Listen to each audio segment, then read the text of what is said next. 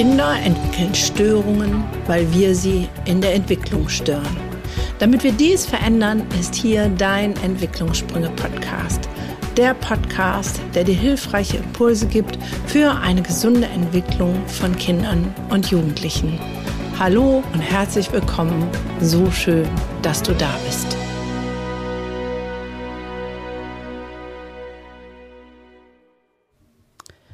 An, aus, auf, zu. Der Wahnsinn an unseren Schulen ist das Thema der heutigen Podcast-Folge. Schulschließung, Schulöffnung, Maskenpflicht ähm, und alles, was dazugehört. Die Stimmen werden immer lauter, dass auch Politiker verstehen und sehen, dass irgendwas so nicht richtig gut läuft, aber noch fehlt der richtige Drive.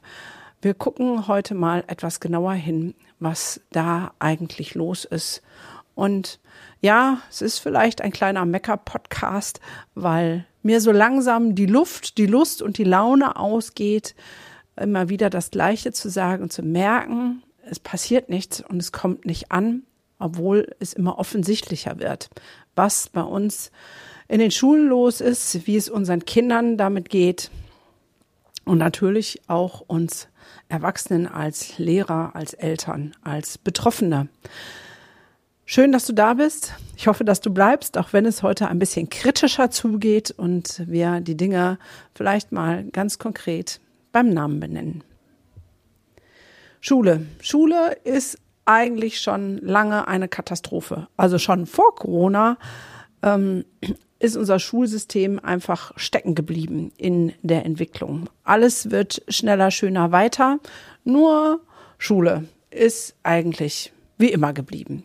Dann kam Corona. Und jetzt passierte das Unglaubliche, das ja im ersten Moment nachvollziehbar ist, aber über ein Jahr in der Dauer nicht mehr irgendwie in ein normal logisches Denken passt, meiner Meinung nach.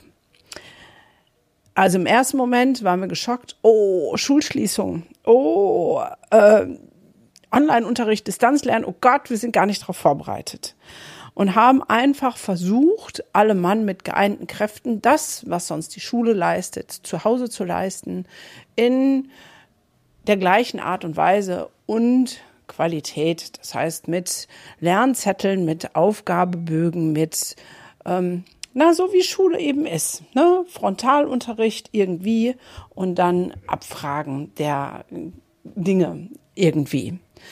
Und ähm, für den ersten Moment, in dem Schockmoment, ich weiß damals vor einem Jahr, da war ich auch so, ach, jetzt haben wir Lockdown, drei, vier Wochen und danach ist alles normal und hatte noch so eine Corona-Hilfsseite ins Leben gerufen, so nach dem Motto, wir zusammen, wir schaffen diese vier Wochen und dann, ja und dann dann fing das ganze Spektakel eigentlich erst an. Inzwischen haben wir ein ganzes Jahr hinter uns mit ähm, Schulschließungen, Schulöffnungen, Distanzunterricht, Hybridunterricht, halbe Klasse, ganze Klasse, Maskenpflicht, was nicht alles. Und jetzt die neuesten Runden auch wieder, ja, die Schulen sollen offen bleiben, aber äh, in manchen Bundesländern wird dann die Pflicht zum Präsenzunterricht ausgesetzt. Es gibt Sonderregelungen, es gibt nichts Einheitliches. Und ich kann nicht sagen, was der richtige Weg ist, um Corona loszuwerden. Ich weiß nicht, ob Schulschließungen dazu helfen, die Inzidenzzahl runterzuziehen. Oder ob es besser ist, ähm, aufzumachen, weil die Kinder sich ja sowieso treffen. Ich habe davon keine Ahnung. Aber wovon ich eine Ahnung habe, das ist das, was das mit Kindern und Jugendlichen macht und was es mit uns Erwachsenen macht. Es gibt einen erschreckenden Bericht der Barmer im Ärztereport, wo die Zunahme der Psychotherapie für Kinder und Jugendliche dokumentiert wird. Teilweise bis zu 236 Prozent mehr als noch vor Corona. Und vor Corona hatte schon jedes vierte Kind mit psychischen Problemen zu kämpfen. Das heißt, wenn wir das mal als Kennzahl nehmen, dann ist es doch Irrsinn, dass wir einfach weitermachen wie bisher. Inzwischen werden auch diese Stimmen immer lauter. Es ist nicht nur eine Krankenkasse, sondern auch ähm, das ähm, Kinderhilfswerk kritisiert unser Bildungswesen und sagt, ähm, ja, auf dem Rücken unserer Kinder ähm, wird die Corona-Politik ausgetragen. Das Kinderhilfswerk spricht sogar von einem Zuständigkeits- und Organisationschaos. Es fehle ein tragfähiges Komplett, so heißt es weiter. Ja, Genau, es fehlt ein tragfähiges Konzept, was über Schulschließungen und Schulöffnungen, über Maskenpflicht und Gesundheitskonzepte hinausgeht. Ein Konzept, was Unterricht ermöglicht, ein Konzept, was ermöglicht, dass unsere Kinder gesund bleiben. Und auch der Lehrerverband kritisiert und sagt, wir haben es versäumt, unsere Schulen sicher zu machen. Der FDP-Chef Lindner gibt dem Schulsystem die Note 5 und äh, sagt, das geht eigentlich alles gar nicht und es müsste auch eine Entlohnung der Lehrkräfte nach dem Leistungsprinzip gelten. Und ähm, ja, auch da heißt es dann, und Unterricht als Corona-Himmelfahrtskommando. Bei den Schulen werden immer die gleichen Fehler gemacht. Ist auch eine Schlagzeile ähm, im Bildungswesen bei dem Tagesspiegel zum Beispiel. Fatal wirkt sich die Fixierung auf Noten aus. Das heißt, immer noch ein Jahr nach dem Lockdown, immer noch geht es in der Schule um Noten, um Leistungserbringung. Und immer noch geht es lediglich um Gesundheitskonzepte, die die Infektionsgefahr mindern. Wo, wo bitteschön sind die Konzepte, die die Gefahr der psychischen Erkrankung mindern? Wo sind die Konzepte, die dafür sorgen, dass unsere Kinder auch psychisch gesund bleiben? Wo sind die Konzepte, die dafür sorgen, dass unsere Lehrer durchhalten können? Ja, es wird die ein oder anderen Lehrer geben, die sagen, Online-Lernen, Distanzunterricht, das ist nicht meins. Ich mache den Bildschirm aus, ich mache hier wie so eine kleine äh, Höraudio da draus. Aber es gibt auch die, die sich unfassbar reinknien. Und egal, ob sich die Lehrer reinknien oder nicht, sie haben eine Dreifachbelastung, weil sie Online-Distanzunterricht machen müssen, teilweise Präsenzunterricht machen müssen und noch ihre eigenen Kinder betreuen müssen. Und auch da fehlen die Konzepte für die Gesundheit, die seelische Gesundheit unserer Lehrer, dass wenn wir in ein ruhigeres Fahrwasser irgendwann kommen, nicht streckenweise die Hälfte unserer Lehrer ausfallen, weil sie im Burnout sind. Wo sind diese Konzepte? Meiner Meinung nach schlittern wir mit großer Zielstrebigkeit in eine erweiterte Katastrophe, die mit der Pandemie nicht mehr viel zu tun hat, aber durch das, wie wir in dieser Pandemie umgehen, ausgelöst wurde.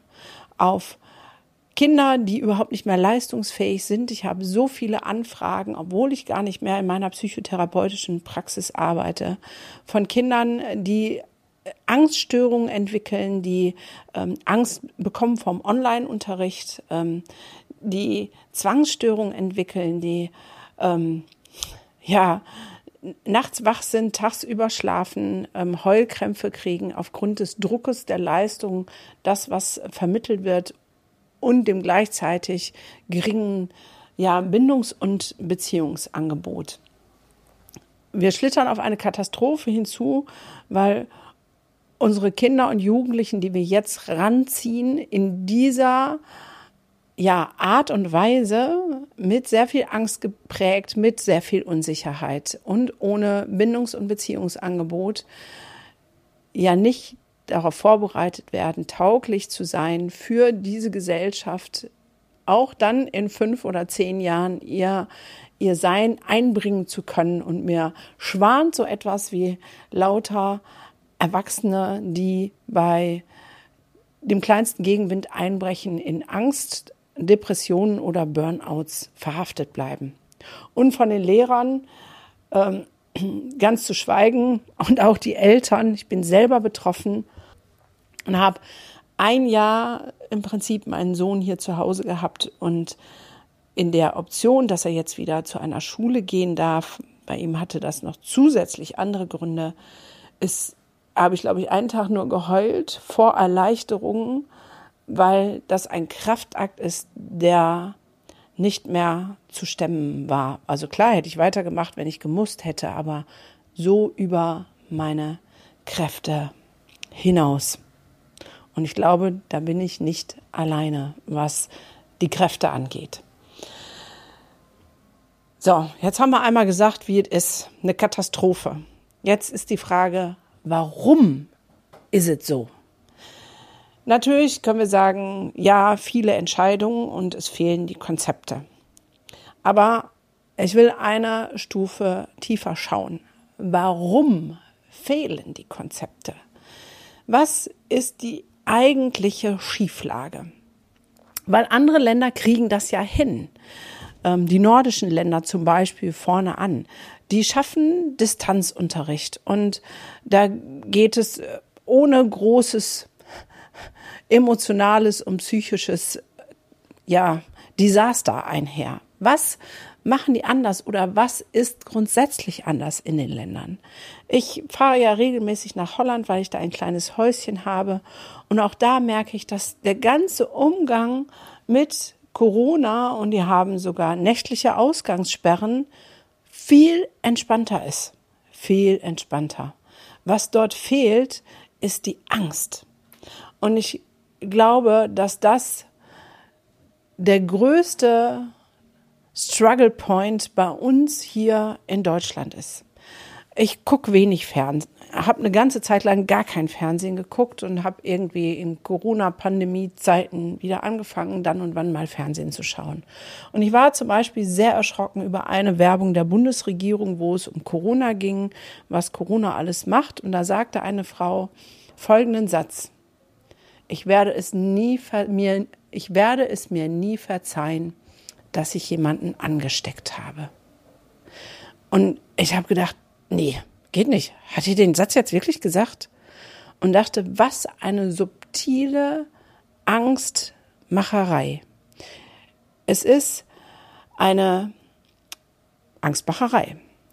Weil, wenn wir das mal zu Ende denken, es ist also, ich verzeihe mir das nicht, weil ich jemanden angesteckt habe, weil er eventuell daran sterben könnte. Ganz eventuell. Ähm, ja, es sterben Menschen an Corona. Aber jetzt überlegen wir mal an anderer Stelle, wie wir mit Krankheiten umgehen. Also wir geben dem Diabetespatienten die Sahnetorte mit ganz viel Zucker und sagen, ach, das eine Mal. Dann spritzte gleich Insulin dagegen, das geht schon. Wir ähm, geben Schlaganfall und Herzinfarkt ähm, anfälligen Patienten Fleisch zu essen, obwohl das inzwischen bewiesen ist, dass das genau diese Dinge fördert. Und sagen, ach, Fleisch ist lecker, Fleisch geht über. Und äh, wir erhöhen den Stresslevel ähm, in Arbeitskontexten mit immer mehr Leistungsdruck und ähm, obwohl auch da bewiesen ist, dass das genau zu Herzinfarkt und Schlaganfall führt. Was ich damit sagen will, es gibt so viele Krankheiten. Auch an der Influenza sind schon einem Jahr 25.000 Menschen gestorben. Und trotzdem würde keiner sagen, oh, ich werde das nie verkraften, dass ich jemand mit der Influenza angesteckt habe. Also was für ein Mindset geben wir hier weiter in unserem Land? Was kommt von oben? Und das ist krass. Das ist krass. Es geht um Angstmacherei. Die ganze Zeit wird uns Angst gemacht. Ja, wir haben Corona. Ja, es ist eine Pandemie. Ja, es sterben Menschen daran.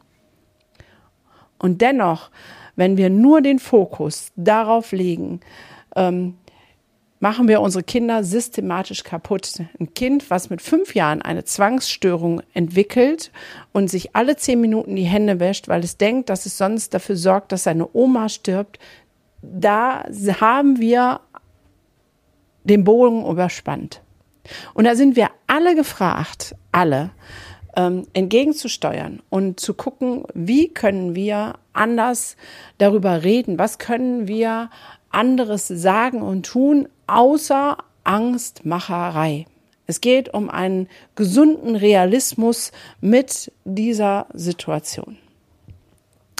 Also meiner Meinung nach entsteht das Desaster deswegen, weil wir innerhalb unserer Gesellschaft den Fokus auf ja, die falschen Dinge legen, auf die Äußerlichkeiten wie Vergleichbarkeit, ähm, auf ähm, Leistung, auf Noten. Deswegen der Notendruck. Wir müssen mithalten.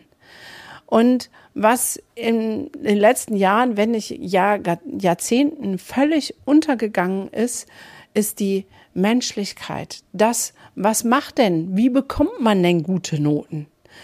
Es geht nicht nur um die Möhre, die vor die Nase gehalten wird, sondern es geht um viel mehr. Wir haben vergessen, die Komplexität unseres Seins zu anzuerkennen und zu lieben. Die Komplexität unseres Seins, die eben aus viel mehr besteht als nur Geld verdienen und gute Noten haben, die aus Menschlichkeit, aus Wärme, aus Liebe, aus Miteinander eben unseren Grundbedürfnissen entsprechend entstehen, bestehen.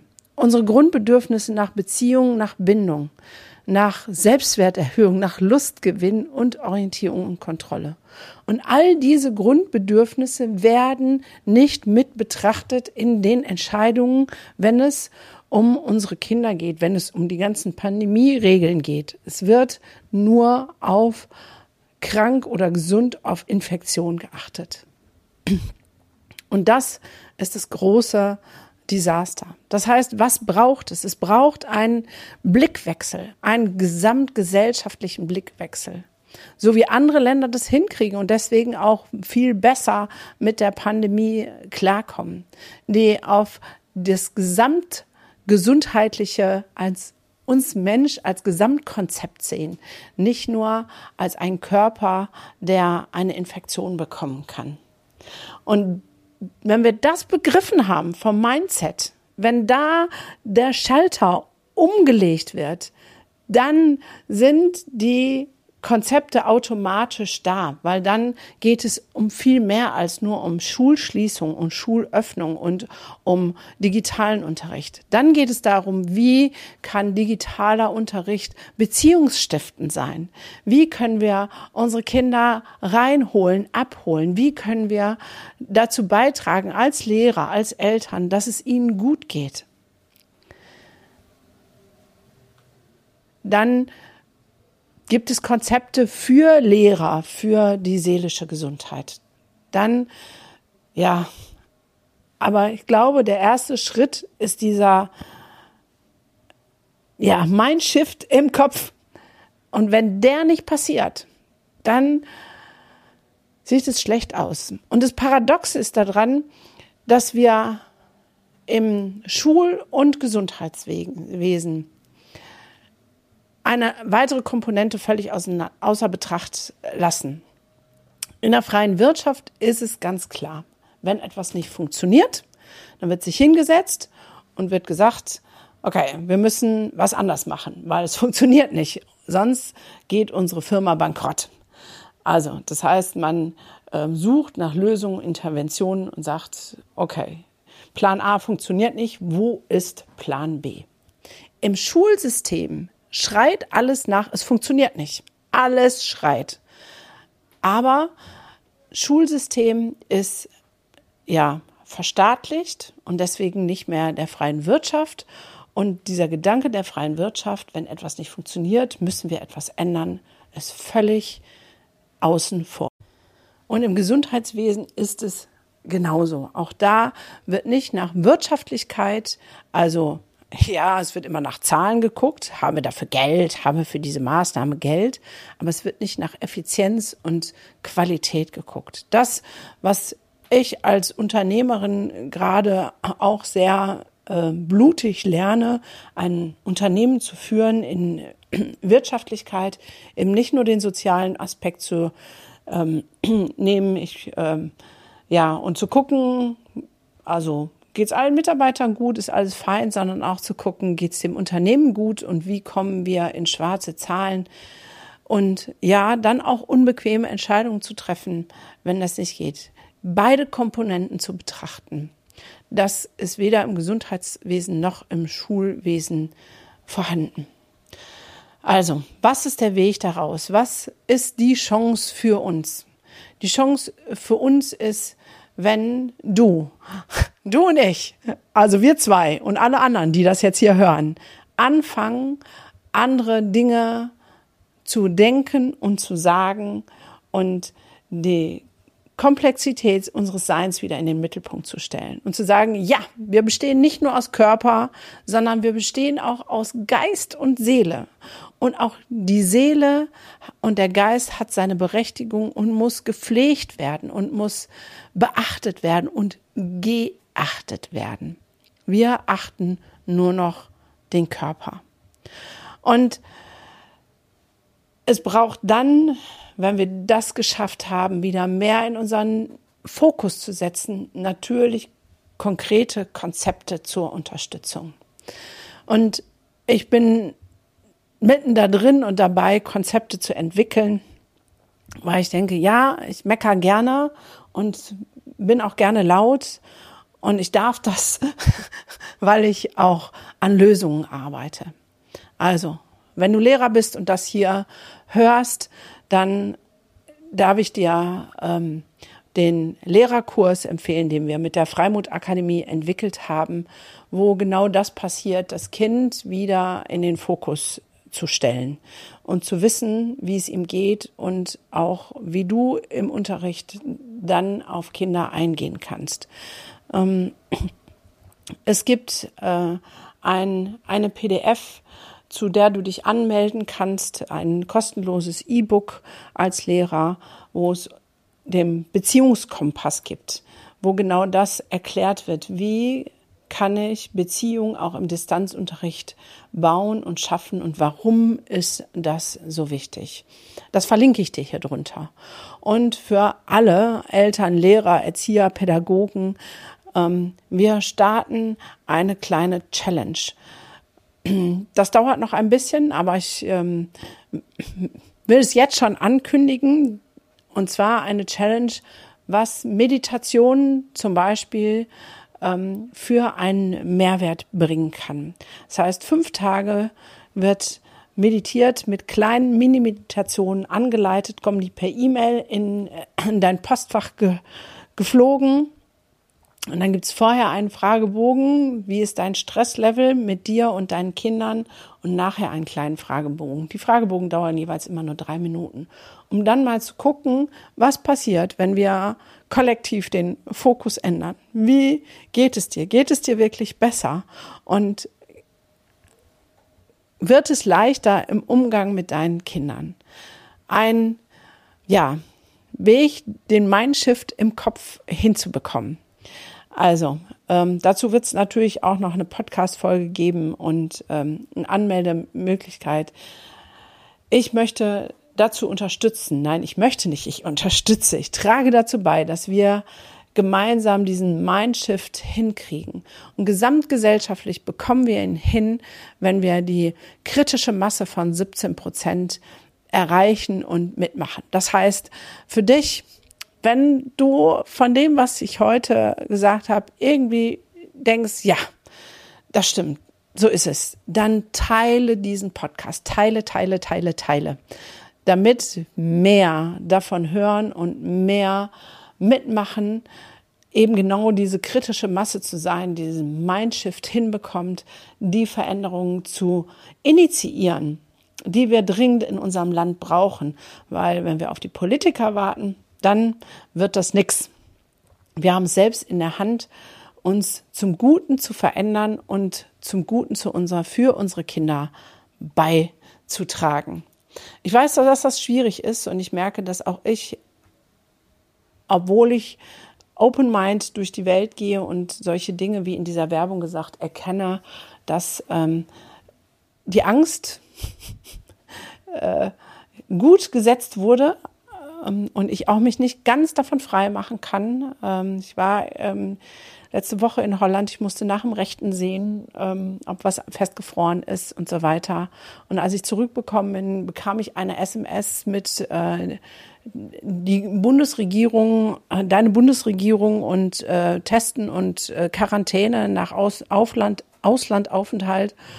Und im ersten Moment habe ich so richtigen Schreck gekriegt. Ich habe gesagt, oh Gott, was habe ich jetzt getan und muss ich jetzt und was nicht alles. Und bis ich dann begriffen hatte einmal, dass es alle Telefonanbieter inzwischen angehalten sind, diese SMS zu verschicken. Da sind dann Links drin, die zu allgemeinen Seiten irgendwie führen. Und dann zu sagen, nein, ich habe mich an alle Regeln und Bestimmungen gehalten und äh, es ist nichts Schlimmes passiert und ähm, ich war nur alleine, ich habe gar keinen Menschen getroffen.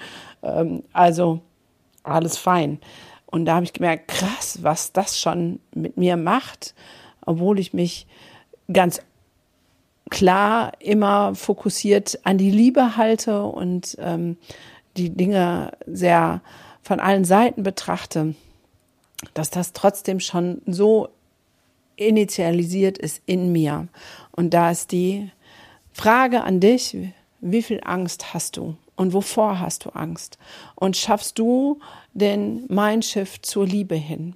Weil in der Liebe ist keine Angst. Und in der Liebe ist für mich die Freiheit. Die Freiheit, ähm, durch diese Zeit zu kommen, mit unseren Kindern gut umzugehen, ähm, den Fokus richtig zu setzen, auch liebevoll mit Kritikern zu sein, in Liebe mit all denen, die seltsame Entscheidungen treffen, weil sie es ja auch nicht besser wissen. Das heißt, ähm, das ist für mich ja darum, wo es letztendlich geht. Wir bestehen aus Körper, Geist und Seele und unsere Seele lechzt nach der Erfahrung von Liebe. Und wir können diese Liebe geben und diese Liebe sein in all unserem Tun, unseren Kindern gegenüber und aber auch allen anderen gegenüber. Und ich merke, wie in mir sich was ändert, wenn ich den Fokus ändere. Und vielleicht merkst du es auch an meiner Stimme. Vorher war ich auf Krawall und habe gedacht, es geht alles nicht. Und in der Liebe ist die Betrachtungsweise direkt eine ganz andere. Und in mir macht sich ein ganz anderes Gefühl breit. Und ich denke, ja, in Liebe können wir es schaffen. Das geht. Da geht was. Ey, da geht was. Und meine Gedanken wandern zu Gandhi, der ähm, in Liebe, ohne Krieg und Kampfansage in Form von Gewaltanwendung und so weiter es geschafft hat, eine großartige Veränderung in seinem Land zu bewirken. Und genau solch eine Veränderung benötigen wir hier in unserem Land. Und ich hoffe von ganzem Herzen, dass du ein Teil dieser Veränderung bist. Und auch in der nächsten Podcast-Folge gibt es wieder krassen Input für den nächsten Entwicklungssprung. Denk immer daran, Wachstum findet immer außerhalb der Komfortzone statt. Und Kinder sind von Hause aus schon großartig. In diesem Sinne, bis zur nächsten Folge von deinem Entwicklungssprünge Podcast. Und nicht vergessen zu abonnieren, damit du auf dem Laufenden bleibst.